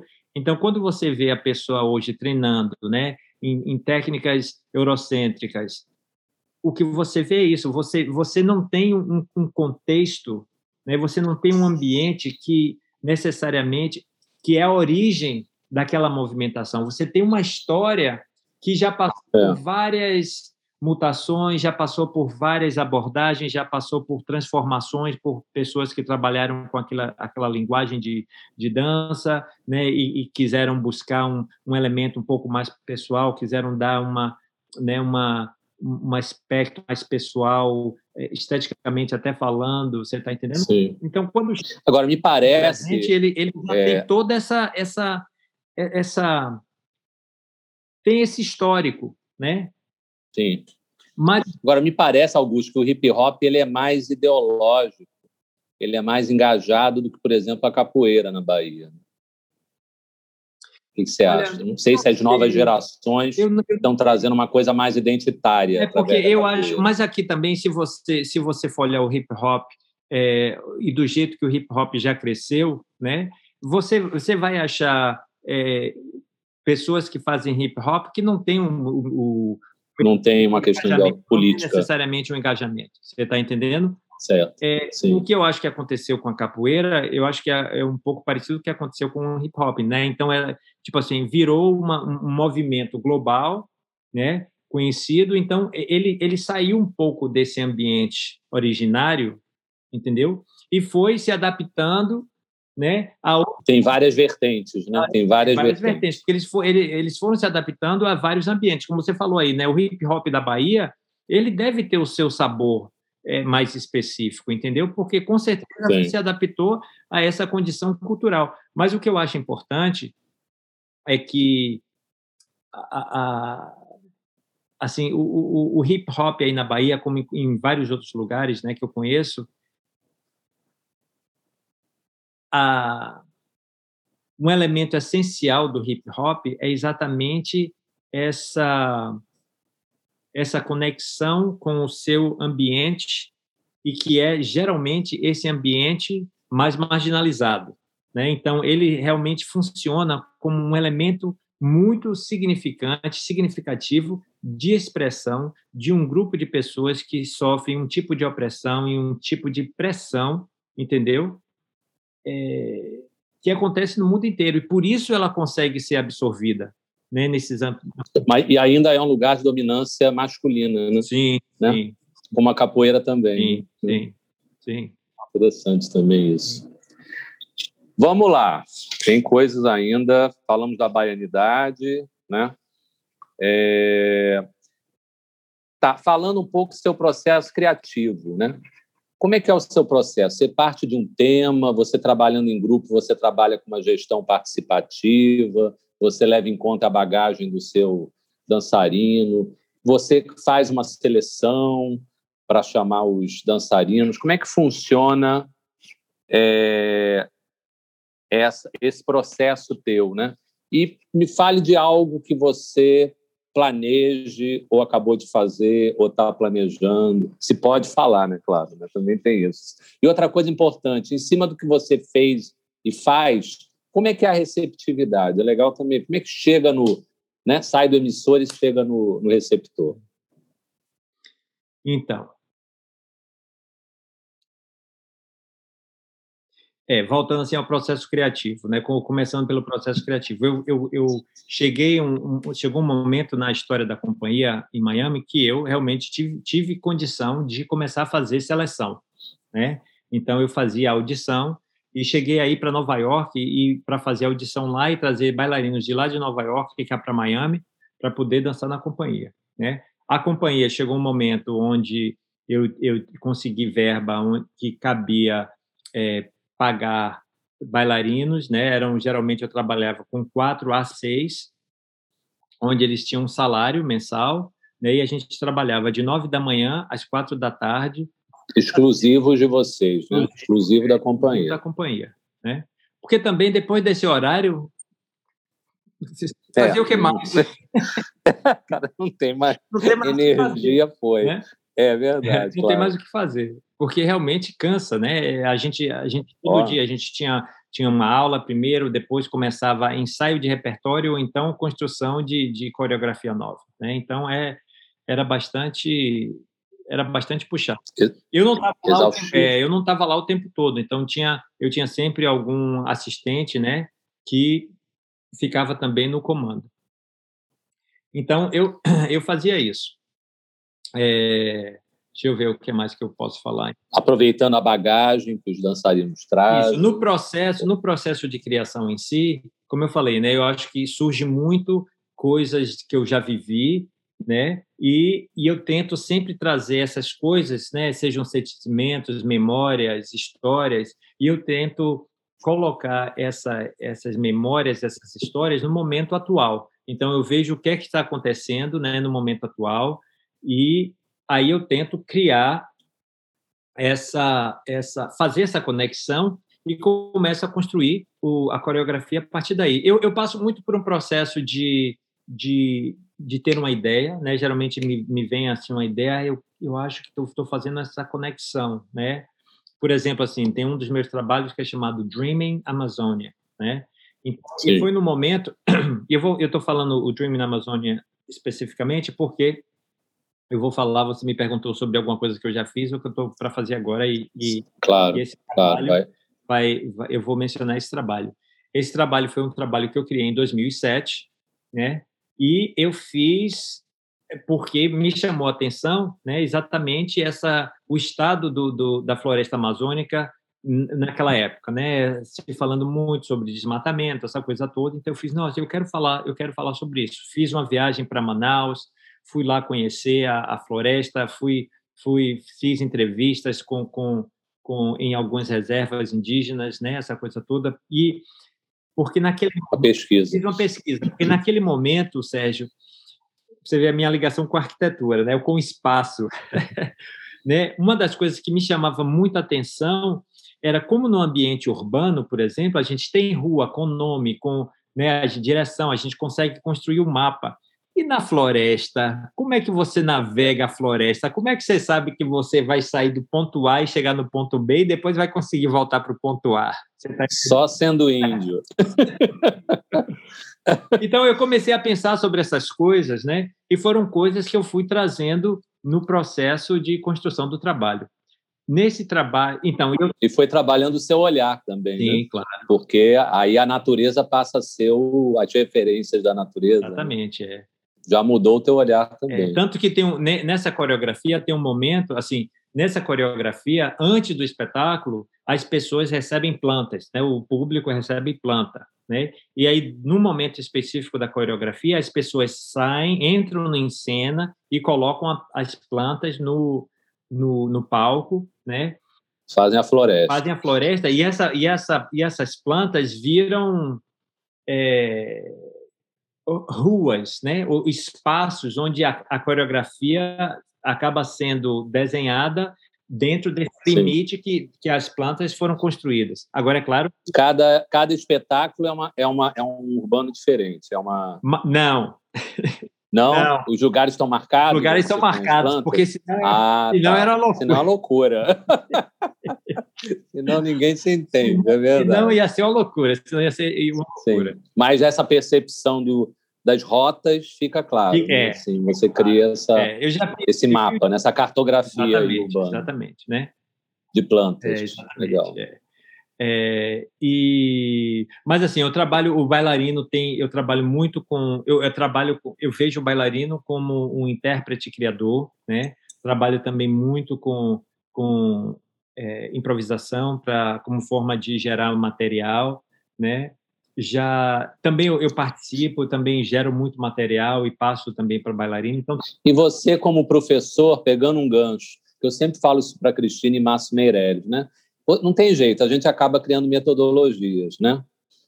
Dentro da docência, né? Você registra isso, você escreve, tem Tudo. livro, tudo, tá tudo lá, vai, já virou livro, vai não, virar. Não sei, não sei, talvez um dia, oh, mas eu tenho. É importante registrar. Eu tenho, né? eu tenho. Essa é uma coisa que eu faço há muitos anos, é exatamente o meu diário. De documentar, é né? Minha, o meu diário de, de criação, entendeu? Quando eu começo é. o processo criativo, eu já começo a escrever, já começo. A... Porque tem um método, né? Você cria, você cria o um método Augusto Soledade. Né? Bom, é, e porque você cria o seu método. É, e, e esse, e esse, esse diário, né, que a gente acaba fazendo é um elemento essencial na, na, na como é que se fala em, em, em, se, em colocar né, as ideias, as, as desenhos, deve ter mil coisas, né? mil, tudo, né? Tudo, tudo, entendeu? Se bem que ah, ultimamente eu uso mais o computador, então é sempre uma forma mais descritiva, mais narrativa é. de desenho, você está entendendo? Mas já fiz tudo isso também, já fiz tudo isso também. Hum? De, de, de documentar em papel. Né? É. Vamos continuar aí né, nessa questão profissional. Aí a receptividade. Sim, então. Como é que foi a receptividade do cara entrar com a planta, botar lá, entrar em cena, sair? É. Olha, eu, eu, eu, eu gosto de dizer, eu, eu hoje em dia me faço essa pergunta, sabe? Eu me faço essa pergunta. Eu tenho vontade de, eu tenho vontade. Eu tive poucas oportunidades de levar o, o meu trabalho assim para fora do para o mundo. Né? Então, eu dancei em alguns lugares mais específicos. Aqui em Miami, eu tive uma, uma receptividade bastante boa né, da comunidade, não da comunidade brasileira, eu acho que a comunidade brasileira que mora fora, de modo geral, que mora fora do Brasil, elas, é, elas trazem em si uma, um sentido de melancolia muito grande. Então, quando você vai assistir um trabalho como o meu, onde às vezes é difícil você entender ou reconhecer né, a brasilidade, então é um pouco fica um pouco complicado. Né? Eu, eu observei isso. As pessoas aqui elas querem ver capoeira, elas querem ver samba de roda, bossa nova. Bossa nova. Isso, elas querem elas querem é. ver uma coisa que elas sabem que tem claramente. É, o é o mainstream, né? É, né? Aquela coisa. Mainstream, né? E eu não, Senso comum, né? Exatamente. Eu não, eu não, é, e não é, é, não é a tua, né? É, claro. É, eu tenho um trabalho chamado. É. Não é oba-oba, né? Não é. Sérgio Ventelli. É, eu tenho um trabalho chamado Pé de Samba. Pé de Samba. Mas quando você vai olhar o pé de samba, entendeu? Nossa, é, é uma loucura. É, é... Não é o que você está esperando que você vai assistir, né? Você não vai ver lá as pessoas sambando. É, é tipo assim, eu tento desconstruir o samba o, o máximo possível. Você está entendendo? E esse espetáculo que tem no, na tua bio, Cordel. Sim, Cordel. Esse cordel, na verdade, o que é que eu fiz? O cordel eu trouxe. Eu acho que cordel é até um, foi o trabalho que eu dancei aí no Viva Dança em 2013. E eu acho que é um bom exemplo do que eu falo quando eu digo que eu trago essa minha origem, né, e busco coisas do, do cotidiano, né, e, e, e tento buscar relações para poder construir o trabalho. Então, em cordel eu trago a literatura de cordel, tango argentino e o hip hop. Olha, que então eu faço, eu faço, essa conexão dos três, porque na verdade, quando você olha um pouco o histórico de cada um, existe essa é, a literatura de cordel vem exatamente do popular, né? Dessa necessidade de expressão popular, tem toda tem a sua estrutura específica, tem o seu conteúdo específico, né? O que, o que se fala ali, o tipo de comentário que é feito ali a, o tango argentino tem origens é, é, em, em, danças africanas, né? Então eram grupos também, né, de negros que se juntavam e que começavam a dançar e que é uma é, é uma é uma experiência muito parecida exatamente com o surgimento do hip hop também, que vem daquele ambiente, né, mais periférico de negros né, que e, e, todos esses esses essas três formas elas surgem como nesse, a partir da necessidade de expressar, de expressar a sua vida, expressar o que é viver num sistema daquele de marginalidade, num sistema opressivo. Então, eu juntei isso, né? E, e tenho essa, essa, esse trabalho aí chamado Cordel.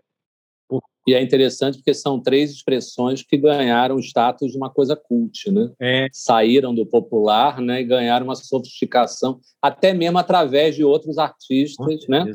Que foram tornando isso, né, é, mais sofisticado, né? Um Piazzolla, um, né? Você tem coisas que vão, né? Sim. Vão sofisticando. Sim, sim. É... Entrando ainda nessa questão profissional, em termos de apoios culturais e financeiros, né? Que no Brasil a gente tem os editais, leital, leital, as pessoas vão lá. Como é que é nos Estados Unidos? A gente sabe que tem, né? Políticas públicas culturais são abertas a estrangeiros, são como é que funciona isso aí? É. Você falou mesmo da sua companhia, a estrutura dela, né? é. né? Ela está aberta, feita a receber financiamento de vários, várias fontes. Né? É um, do, um dos motivos que eu, eu, eu chegou um determinado ponto onde eu tinha necessidade de. É, eu queria criar mais, queria ter esse laboratório, né, onde eu pudesse desenvolver a, a minha, a minha visão artística. Então, é, precisava de dinheiro para isso. Só que a forma, claro. a forma de conseguir, de, de capitalizar, né, ou de captar a verba, era através de editais. Então, foi o momento onde houve a necessidade de transformar essa companhia que era mais informal numa coisa formal, né, com uma estrutura organizacional específica, né, mais empresa, mais né? empresa é. que pudesse ser reconhecida, né, como não captar, como não é, é, sem fins lucrativos para poder captar esses editais. E foi isso que eu fiz, né? Foi isso que eu Sim. fiz. Agora, assim, o e há uma oferta legal, mesmo na pandemia, há uma generosidade, uma oferta, uma assim teve foi mais difícil, né? Assim eu já vinha sofrendo de uma certa forma. Miami para mim funcionou muitíssimo bem é, até um determinado ponto, né? Eu consegui, nossa, o que eu consegui captar de verba, né, de editais e uma das coisas que eu tive sorte é que Miami e, na verdade, a Secretaria de Cultura de Miami é uma das maiores secretarias de cultura do país. Só perde mesmo para Nova York.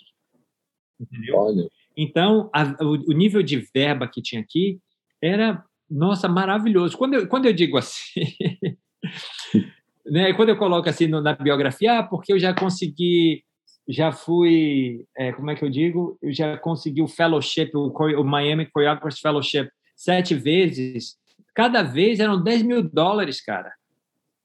Entendeu? Então, um prêmio, você, enquanto coreógrafo, receber um prêmio de 10 mil dólares para fazer um trabalho, meu Deus do céu, é uma maravilha. Você está entendendo? É verdade. Então, é, uma, é um investimento na cultura muito invejável, isso né? Isso mudou assim. a cara de Miami. Isso mudou a cara de Miami, né? Eu não cheguei aqui em Miami numa época. Agora, por que que Miami tem essa? Pois, por que que em Miami? Porque Miami, na verdade, tem Miami tem uma. É, o estado da Flórida, né, de um modo geral, em Miami mais especificamente, eles têm um sistema diferente de, de, de imposto, né, porque eles têm aqui, eles têm. Miami, a Flórida e Miami especificamente é uma cidade é, balneária, né? Então as pessoas vêm para passar férias. Então tem aqui o que eles chamam de o dólar turístico é muito grande, né? Então tem uma coisa comercial muito forte. Traz também, isso, né? traz, traz muito, muito dinheiro para a cidade. Né? Então, eles conseguiram formar uma. É, um, um, um, departamento, né, uma secretaria de cultura forte, entendeu?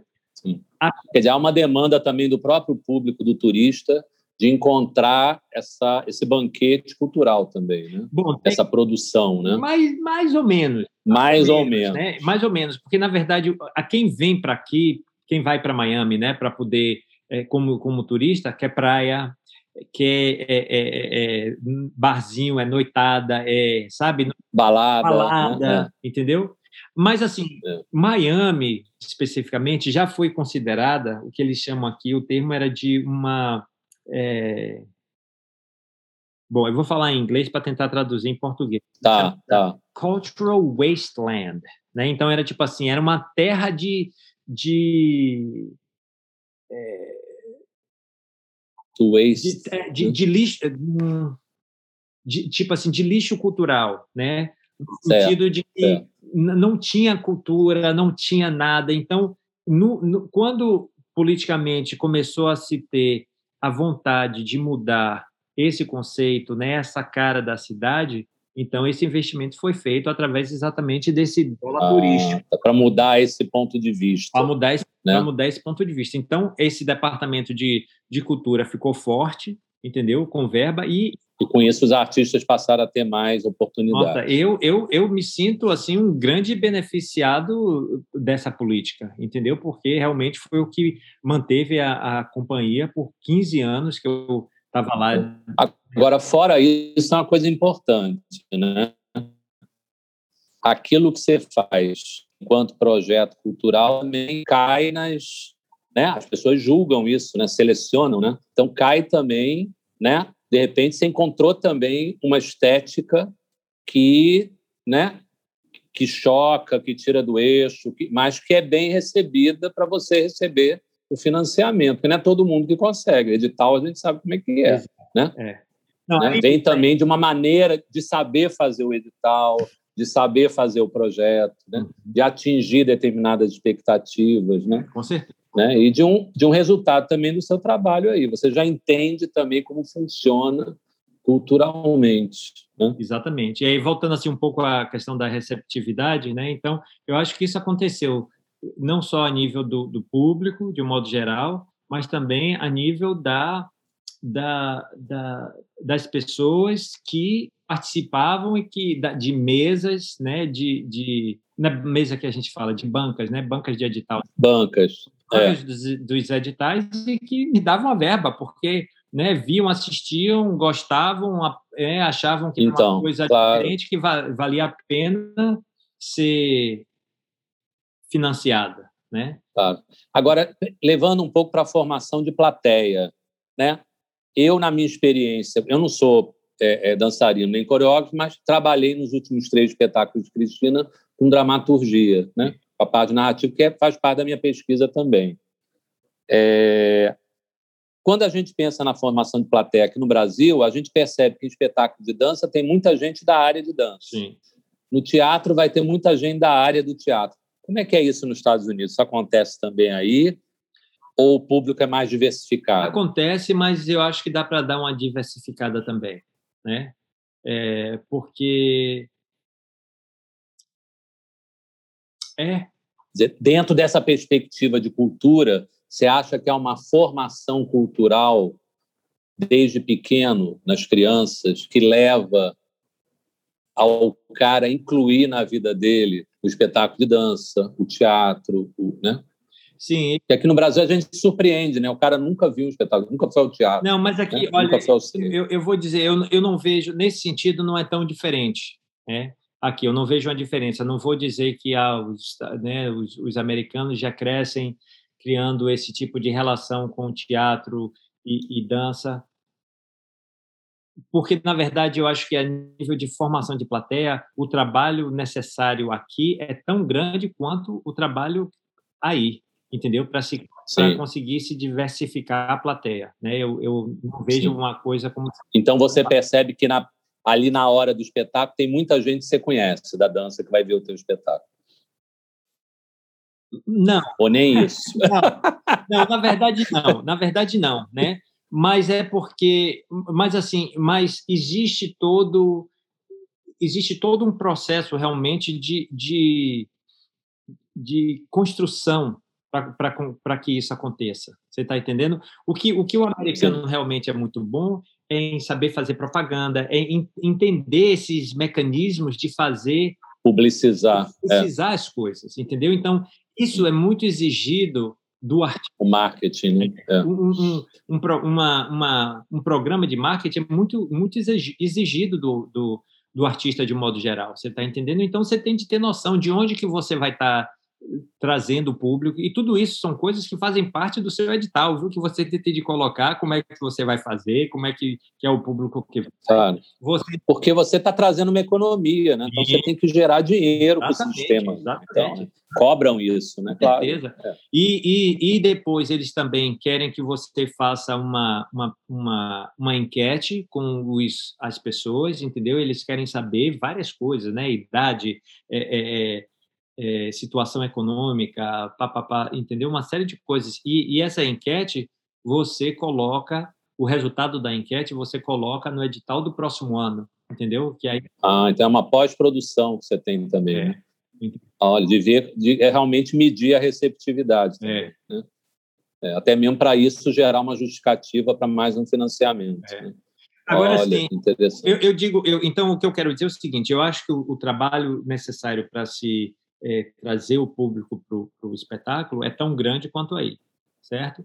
Mas, certo. mas existe uma diferença, sim. Qual é a diferença? Tem muitas escolas aqui, inclusive escolas públicas, que têm programas de dança, que têm programas de teatro. Você está entendendo? Então, é, é, e depois, quando você chega na universidade, é a mesma coisa. São muitas universidades, mas muitas universidades com. E também, né, Augusto? Mais dinheiro e mais investimento também. Sim também. Então, tipo assim, de uma certa forma, existe um público que vai que vai sendo, né, de uma certa forma, construído também, porque é, você na escola pública você tem acesso, você tem, você é exposto a esse tipo, a essas artes. Você está entendendo? A música americana é muito forte.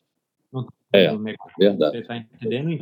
Não, e a, e a, e a cultura americana, o cinema é um. Cinema, é um emissário né, de um sistema para o mundo inteiro, né? Não é brincadeira. É, com né? certeza.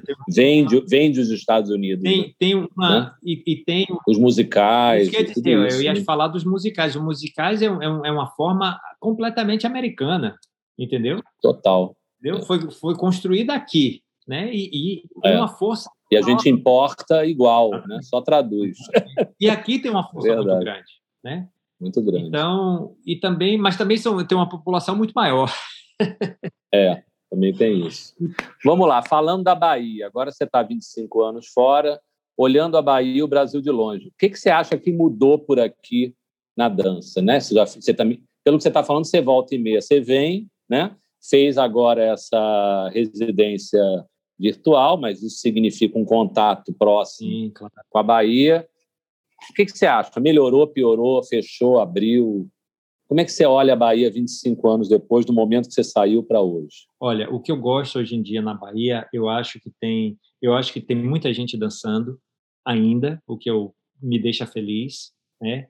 Eu acho que tem muita gente pesquisando, buscando, tentando descobrir, e isso me deixa muito feliz também. Né? Eu gosto, eu gosto de ver isso. Né? Eu acho que é uma é um avanço né? Eu, eu, eu, eu tenho saudade do meu tempo.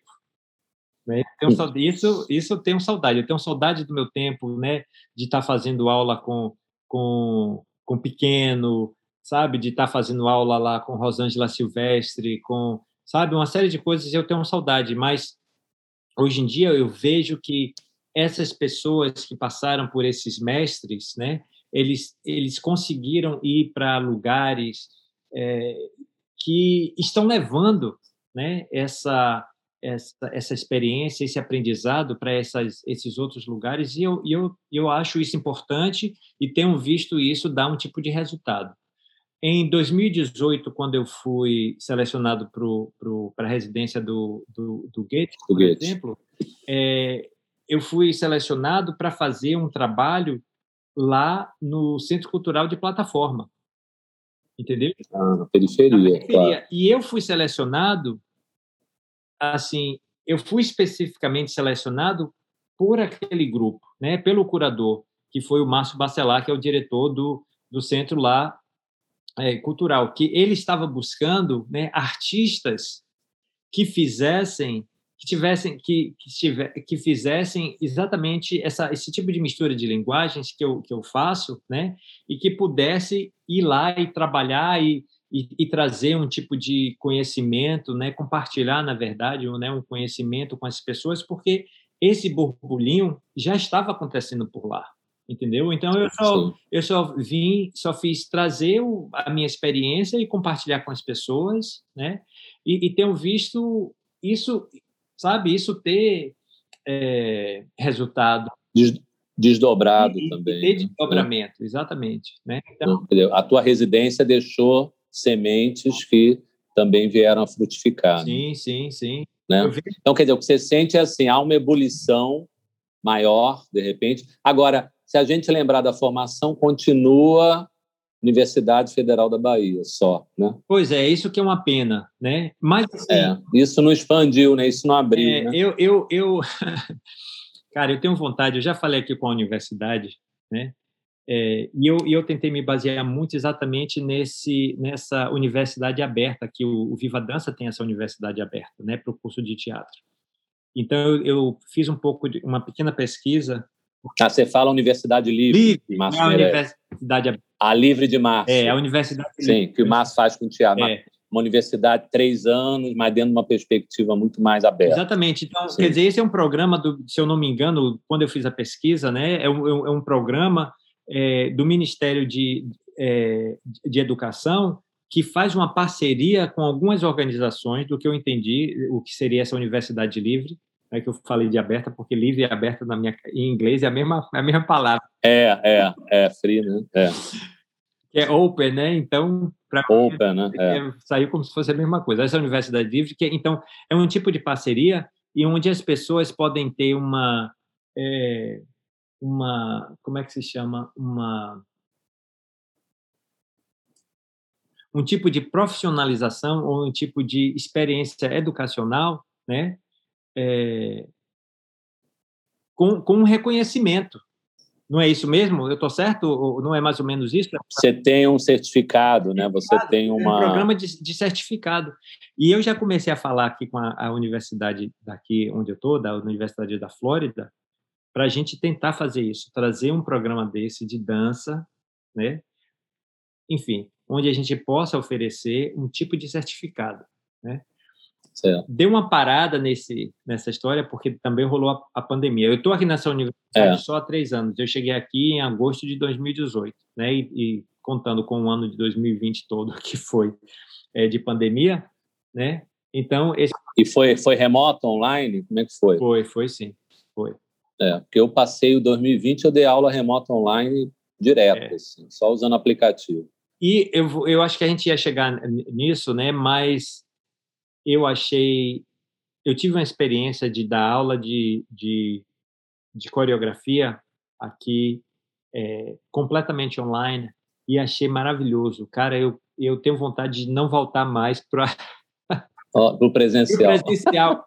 Porque, oh. E vou explicar por quê que foi o que eu estava falando no começo lá da nossa conversa, porque me deu a oportunidade de trabalhar com os alunos e fazer com que esses alunos entendessem a sua arquitetura pessoal, né, do seu ambiente pessoal, enquanto um espaço para para para a dança, né?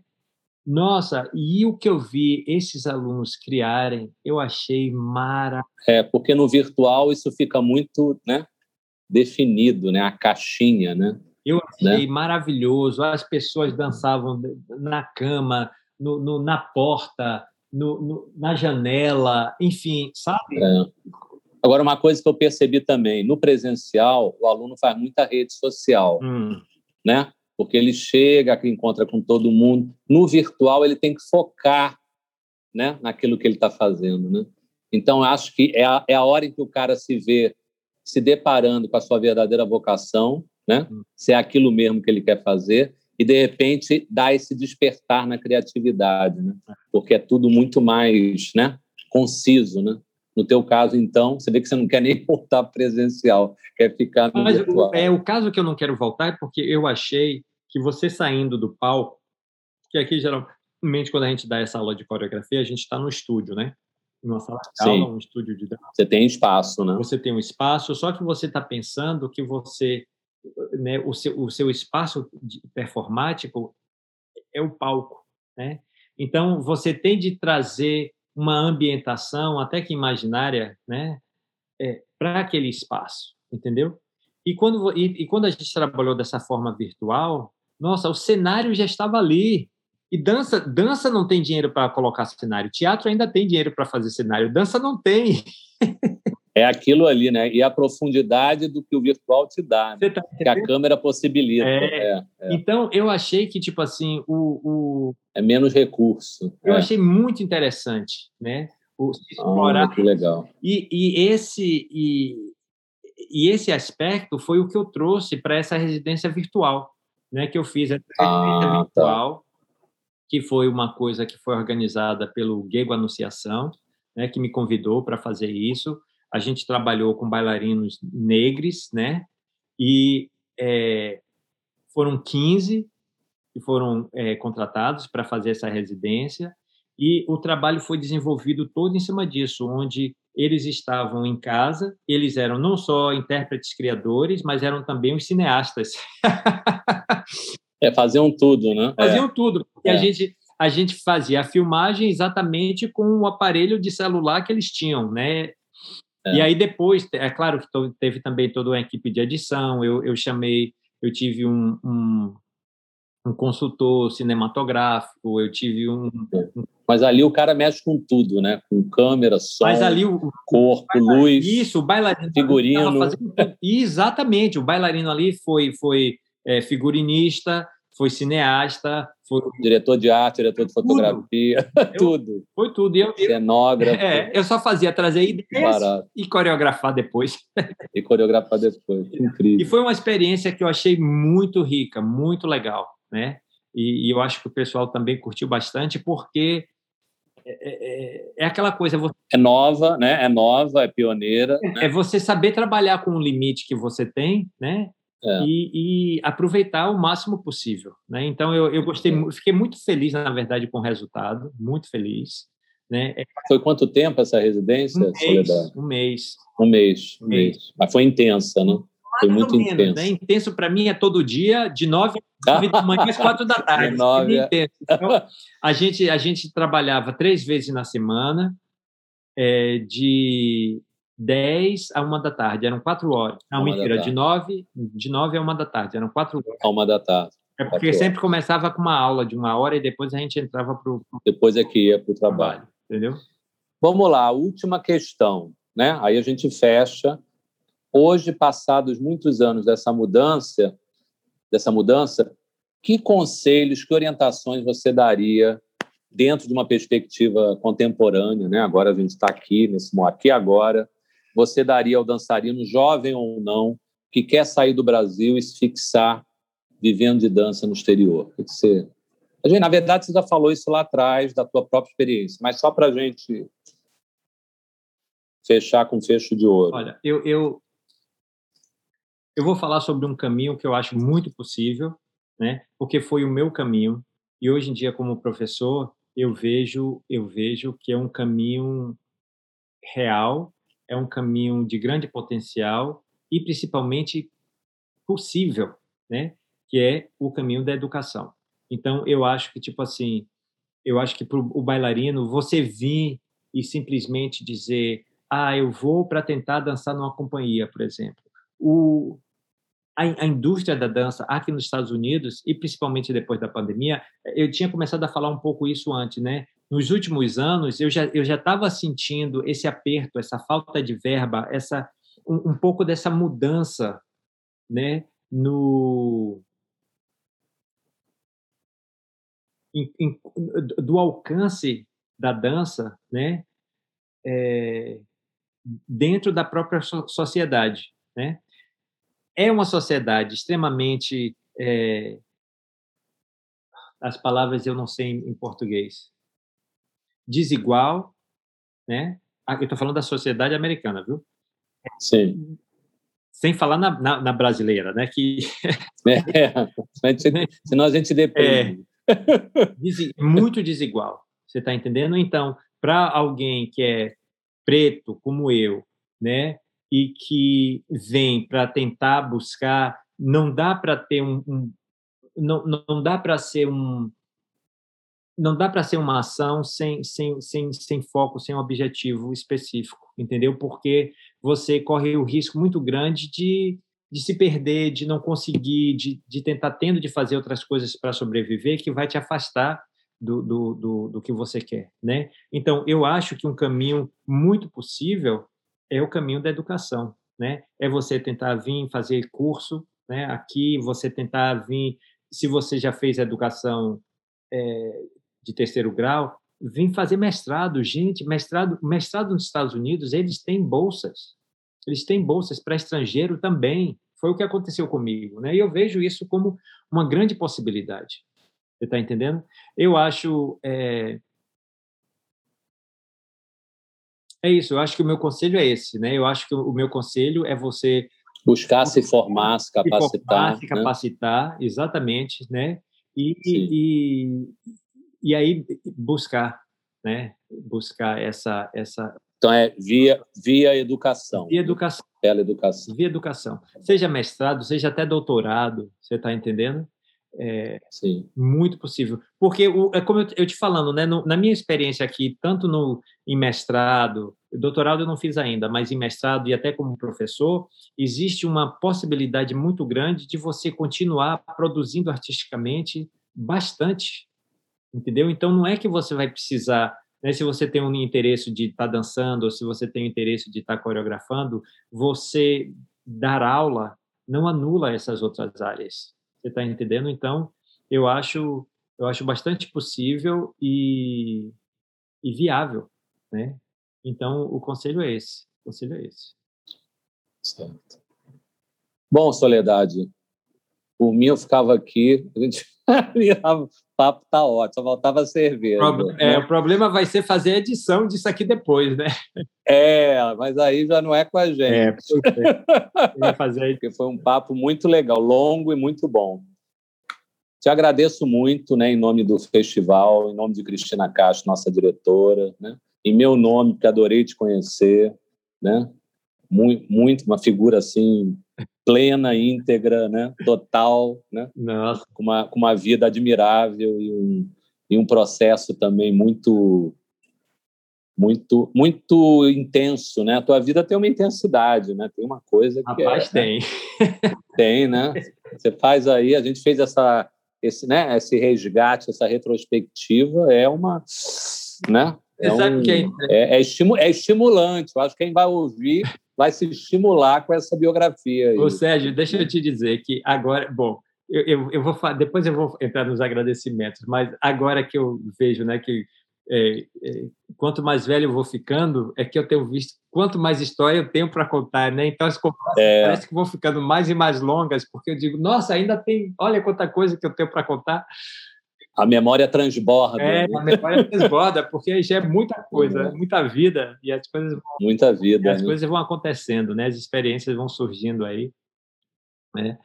E. Ah, eu quero falar uma coisa rapidinho que eu vou fazer agora no Brasil. Eu estou pretendendo ir para o Brasil agora em maio, né?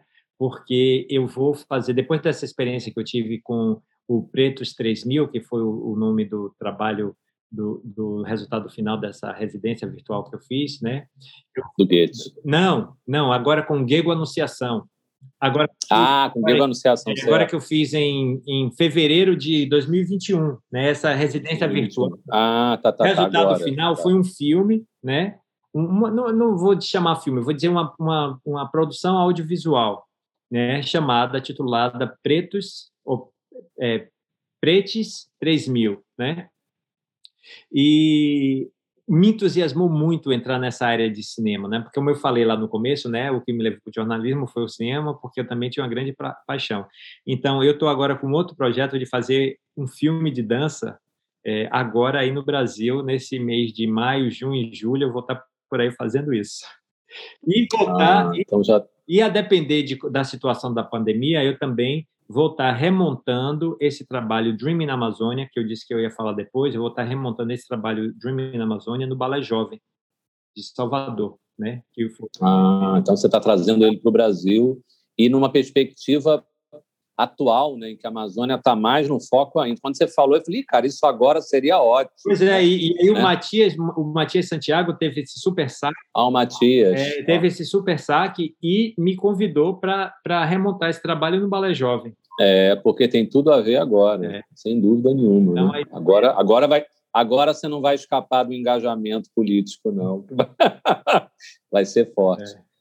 Clara, como é que Deixa estamos aí? Faça, ah, agradecimento. Isso, então, eu quero agradecer lá. a você, Sérgio, por ter sido um anfitrião maravilhoso, né, ter dado você também. dinamismo né, à nossa conversa. Como você falou aí, né, só faltou. Eu não tomo cerveja, porque não gosto, eu tomo malzebê. A cerveja que eu tomo é malzebê. Malzebê. Malzebê. É, mas... Malzebê é aquela doce, né, escura, né? É uma delícia. Maravilhosa. O vinho, né? Eu tomo muito vinho, eu gosto o vinho. Então faltou realmente isso para a gente continuar, porque a gente ia ficar bastante tempo. Eu gostaria muito mais de conhecer você também, a sua perspectiva, a gente trocar ideias sobre arquitetura, que eu quero muito Sim. mais, mas ouvir também né, o que você pode trazer. Quero agradecer a toda a equipe aí do, do Viva Dança, claro, a Cristina Castro, que é uma grande amiga e que eu adoro demais, sempre foi muito apoiadora de tudo que eu fiz, é, eu, eu, comecei a dançar também com Cristina Castro de uma certa forma, né? Eu fiz parte. É não, ela ela falando, a gente teve uma reunião antes desses podcasts e ela contando a história com vocês cinco é uma história é. de 30 anos, entendeu? É uma coisa que remonta à afetividade pura, é. né? Mil, né? É, é. Então, é, eu já vim também assim com essa energia dos, dos amigos de Cristina. É, né? É amizade, né? E que é uma coisa legal, porque a gente conseguiu manter essa amizade esses anos, esses anos todos, né? A gente continua falando sobre dança, a gente continua é, dando esse valor, né? E tentando trazer, né, para essas novas gerações essas ideias, né? E essa e esse esse estímulo, né? Essa motivação para que eles continuem buscando, buscando caminhos, buscando espaços. Eu acho isso muito importante e eu fico entusiasmado com o que pode acontecer. Já teve um tempo na minha vida que o meu lema era é, o desconhecido é uma possibilidade. E eu, eu, eu, trago isso comigo até hoje, né? Então eu fico, sabe, o que eu não sei ainda o que vai acontecer é uma possibilidade, isso é uma coisa entusiasmante. Então eu. É o que eu estava falando hoje para pequeno de manhã, uma frase que eu li é, vá sempre na direção aonde o seu medo aponta. Uhum. Não é por aí, né? Aquilo que você desconhece, te amedronta, é para onde você tem que ir, porque é ali que está o novo. Né? Nossa, né? as tá descobertas o... ali são maravilhosas, né? E, e eu, eu, acho assim que no meu caminho, né, surgiu, foi, foi isso, né? Eu fui. Você foi embora. Fui, foi é, embora. até hoje vou. Foi. Daqui a pouco eu estou aí no Brasil de novo. Agora, às vezes eu fico pensando, meu Deus, a loucura que está com essa pandemia, lá vai eu para o Brasil fazer o quê? Pelo amor de Deus, fazer projeto, vou fazer uma residência, ainda vou fazer um filme. Nossa Senhora, que loucura! Meu Deus do céu, é, não, é, é ousado, é ousadia.